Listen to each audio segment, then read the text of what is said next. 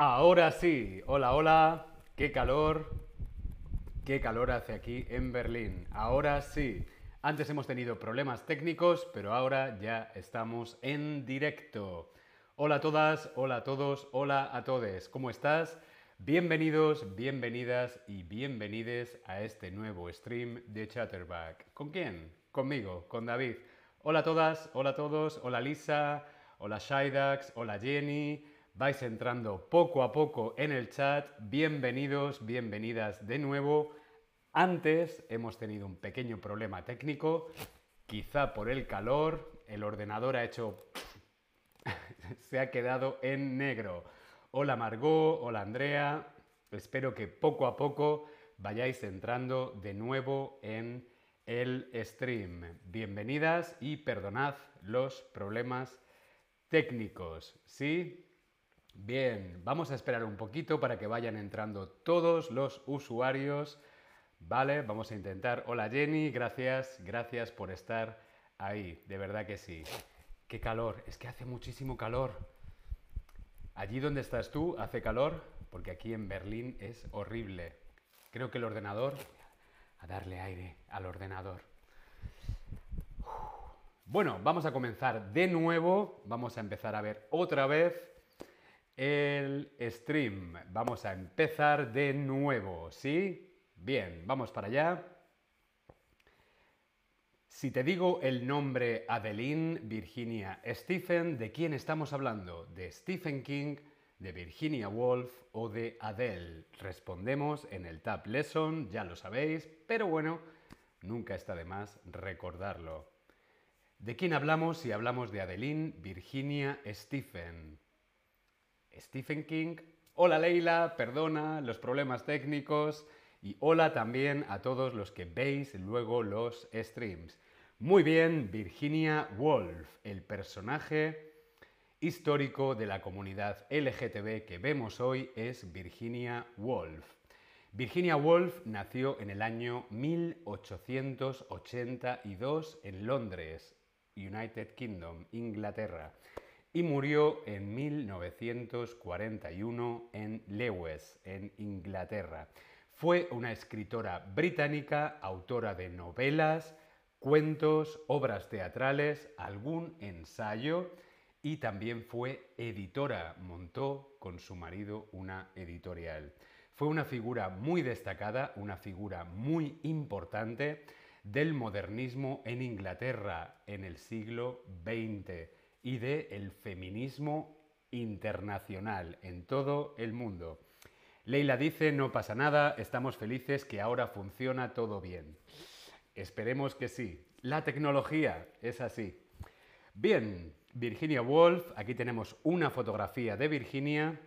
Virginia Woolf, la señora Woolf, vivió durante un periodo de entreguerras. El periodo de entreguerras, cuando decimos periodo de entreguerras, nos referimos al tiempo que al tiempo entre la Primera Guerra Mundial y la Segunda Guerra Mundial o desde el 11 de noviembre de 1918 hasta el 1 de septiembre de 1939. La Primera Guerra Mundial terminó, el fin de la Primera Guerra Mundial fue el 11 de noviembre de 1918 y el principio de la Segunda Guerra Mundial fue el 1 de septiembre de 1939. Por lo tanto, las dos respuestas de nuestro quiz son correctas. El periodo de entreguerras es el tiempo entre la Primera Guerra Mundial y la Segunda. Todos esos años, ¿sí? Aproximadamente unos 20 años. En esos 20 años, Virginia Woolf fue muy famosa, fue toda una celebrity en la sociedad cultural y literaria de Inglaterra, en Londres. Fue también fundadora del grupo de Bloomsbury. Vemos una fotografía de algunas personas del grupo de Bloomsbury. Aquí también está Virginia Woolf disfrazada. El grupo de Bloomsbury eran un grupo de intelectuales británicos que eh, se formó principalmente en ese periodo de entreguerras. Eh, destacaron principalmente en los campos literario, en la literatura, en el arte y en el campo social. Eh, fue un grupo muy influyente, eran como influencers de la época, ¿sí? y abordaban temas muy importantes como la economía mundial, el feminismo o el pacifismo, la paz, porque querían, no querían más guerras. Eh, por supuesto, los escritos, los libros de Virginia Woolf le daban sentido a un mundo que estaba cambiando. Este periodo de entreguerras fue toda una revolución económica y social. Margot dice, me encantan sus libros, especialmente Las olas de Waves. Muy bien, me alegra que te guste Virginia Woolf. De eso vamos a hablar ahora, de la obra literaria, de los libros de Virginia Woolf. En 1925 escribía La señora Dalloway. En 1927 su gran obra Al Faro. Orlando, una biografía, lo escribió en el año 1928. Las olas, Margot, aquí tenemos las olas, en el año 1931. Y también, eso eran novelas, también escribió un pequeño, un ensayo corto, que se llamaba Una habitación propia en 1929. Virginia Woolf y el movimiento feminista. Pues sí, Virginia Woolf eh, hizo muchas cosas por el movimiento feminista y por las mujeres. En 1917 fundó una editorial que se llamaba Hogarth Press. La fundó en su casa, en Richmond, eh, y bueno, pues además de ser una autora, pues también ayudó a otros artistas, sobre todo a otras escritoras, a que pudieran publicar sus libros. Para las mujeres era muy difícil publicar un libro y Virginia Woolf quería ayudar a otras mujeres y a otras personas a poder publicar en esos momentos tan difíciles entre la Primera Guerra Mundial y la Segunda Guerra Mundial. Eh, publicó libros tan importantes como de T.S. Eliot, de E.M. Forster, de Gertrude Stein. Eh, fue una gran apasionada y defensora de los derechos de las mujeres y de las escritoras. Defendió la importancia de hacer una crónica de las mujeres porque las mujeres estaban marginadas y estaban olvidadas. ¿Ok? Vamos allá. Dentro de esta obra, de este ensayo, Una habitación propia, a, a Room of One's Own, en 1929, Virginia Woolf escribió, Una mujer debe tener dinero y una habitación propia si va a escribir ficción.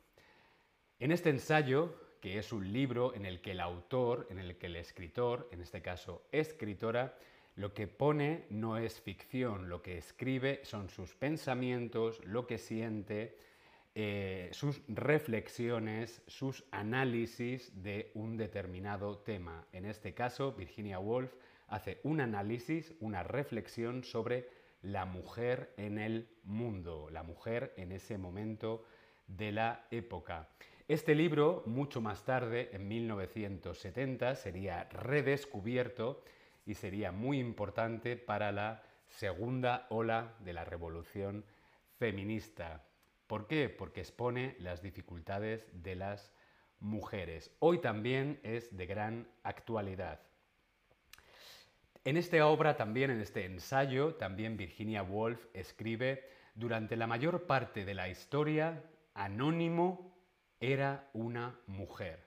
Anónimo. Anónimo, ¿qué significa? Significa una obra o un escrito que no lleva el nombre del autor, una obra que es de autor desconocido o una obra o papel sin firma. ¿Qué significa anónimo? Hola a todos en el chat, hola Ton, hola Gairi, hola Tania, hola Tergi, hola Jesli Psi, ¿Qué tal? ¿Cómo estáis? ¿Qué significa anónimo? Por ejemplo, un cuadro, un cuadro como este, sin firma, es un cuadro anónimo. Un libro anónimo, ¿qué significa? Pues significan, las tres respuestas son correctas. Significa una obra de un autor desconocido, no se sabe cuál es el autor, o una obra sin firmar. O lo más fácil era que firmaran poniendo anónimo. ¿Por qué decía Virginia Woolf que la mayor parte de la historia anónimo era una mujer? Para una mujer era muy difícil escribir un libro y que se lo publicaran, llevarlo a una editorial y que ese libro llegara a otras personas. Era más fácil poner anónimo que poner Virginia Woolf o que poner María. ¿Por qué? Porque de esa forma era más fácil que se lo pudieran publicar y otras personas pudieran leerlo. Por eso Virginia Woolf escribió esto, anónimo igual mujer. ¿Por qué el nombre de Virginia Woolf si hemos dicho que se llama Adeline Virginia Stephen? Bueno, pues porque se casó con el también escritor Leonard Woolf. Aquí vemos una fotografía de la pareja, esta pareja tan peculiar, que fundaron juntos esta editorial tan importante. Leonard Woolf fue un gran apoyo para Virginia Woolf. En la actualidad, hoy en día, ahora mismo, ¿por qué es conocida? ¿Por qué es reconocida? ¿Y por qué parece todavía hoy que Virginia Woolf es moderna? Pues ya hemos visto por su implicación en el movimiento feminista, fue muy importante para la primera y la segunda ola del feminismo en 1968. Pero también Virginia Woolf es hoy muy importante porque escribió de una manera muy moderna. Nadie había escrito antes así. Y escribía sobre un mundo que estaba cambiando. Por ejemplo, su novela Orlando. Orlando en 1928 puede describirse además como la primera novela con un personaje trans en la lengua inglesa primer personaje trans lo escribió Virginia Woolf en el libro Orlando en 1928. ¡Qué valiente! Aquí vemos una fotografía con el amor de su vida. Ahora os explicaré quién es. Eh, sus novelas, sus novelas eran muy innovadoras, nuevas reglas, otra forma de escribir. Nunca nadie había escrito de esa manera y además a Virginia Woolf le gustaba hablar y escribir sobre temas tabú, por ejemplo, la salud mental o la sexualidad y el género. En esta obra Orlando habla de, habla de sexualidad, habla de género, hay un personaje trans. Se basó en la vida de su novia, vemos aquí una fotografía con su novia, su amor, que era eh, Vita Sackville West.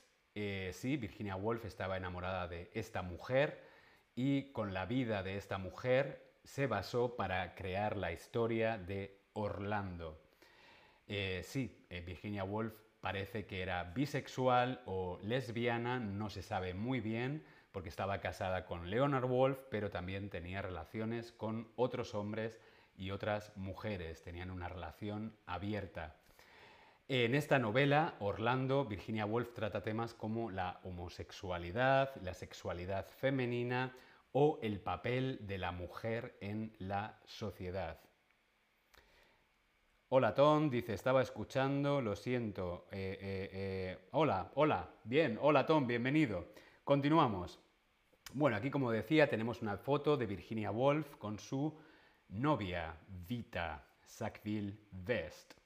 Orlando, si te interesa este tema, Orlando también hay una película, una película que se hizo en 1992 por la directora Sally Potter, protagonizada por Tilda Swinton.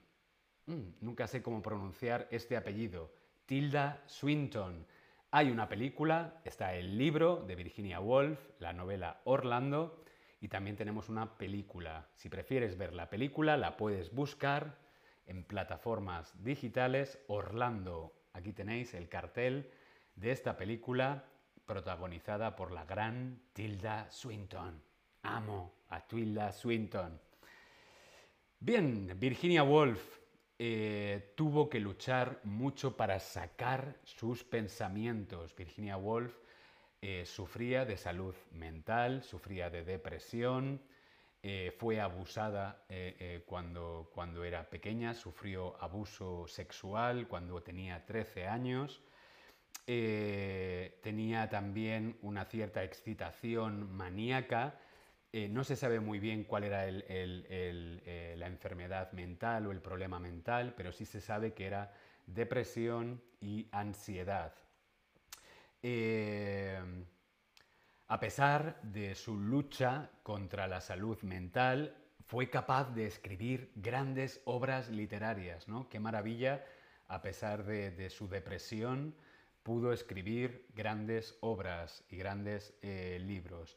Lamentablemente, en 1941, Virginia Woolf decidió quitarse la vida y se suicidó en el río. Se llenó los bolsillos con piedras y se fue en el río.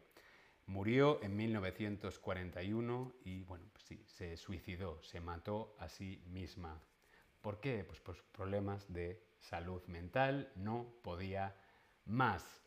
Muy triste, pero nos dejó grandes obras. Además, grandes obras con un estilo muy particular, que ella llamaba Stream of Consciousness, eh, flujo de conciencia, ¿no? Ayudó a otros artistas, abrió camino para otros escritores. ¿Para qué? Para que captaran la vida interior de los personajes, lo que piensan, lo que sienten, de una forma muy íntima y muy vulnerable. Virginia Woolf era una mente ordinaria en un día ordinario, como ella misma escribe en La señora Dalloway. An ordinary mind on an ordinary day. Creo que esta frase refleja muy bien el estilo de Virginia Woolf. Una mente ordinaria en un día ordinario. Pero ¿qué es una cosa ordinaria? Una cosa ordinaria es una cosa común o una cosa elegante. Algo ordinario es algo sencillo, simple, común, normal. ¿O es algo elegante, fancy, brillante? ¿Qué es una cosa ordinaria? Por ejemplo, para mí una cosa ordinaria puede ser una pequeña flor. Qué simple, qué bonito, qué maravilla, pero es algo ordinario. Un rayo de sol.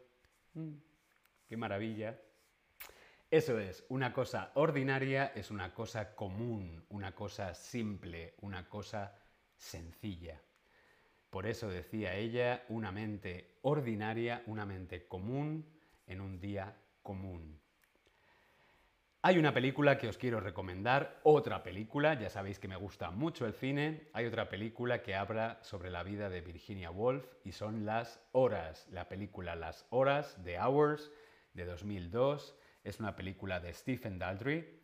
Está protagonizada por la gran Meryl Streep, por la gran Julianne Moore y por la increíble Nicole Kidman. Nicole Kidman en esta película hace de Virginia Woolf. Si no has visto esta película, por favor búscala. Es un peliculón, es una película increíble y seguro que vas a aprender muchas cosas sobre Virginia Woolf y también sobre este mundo de estas mujeres llenas de fuerza.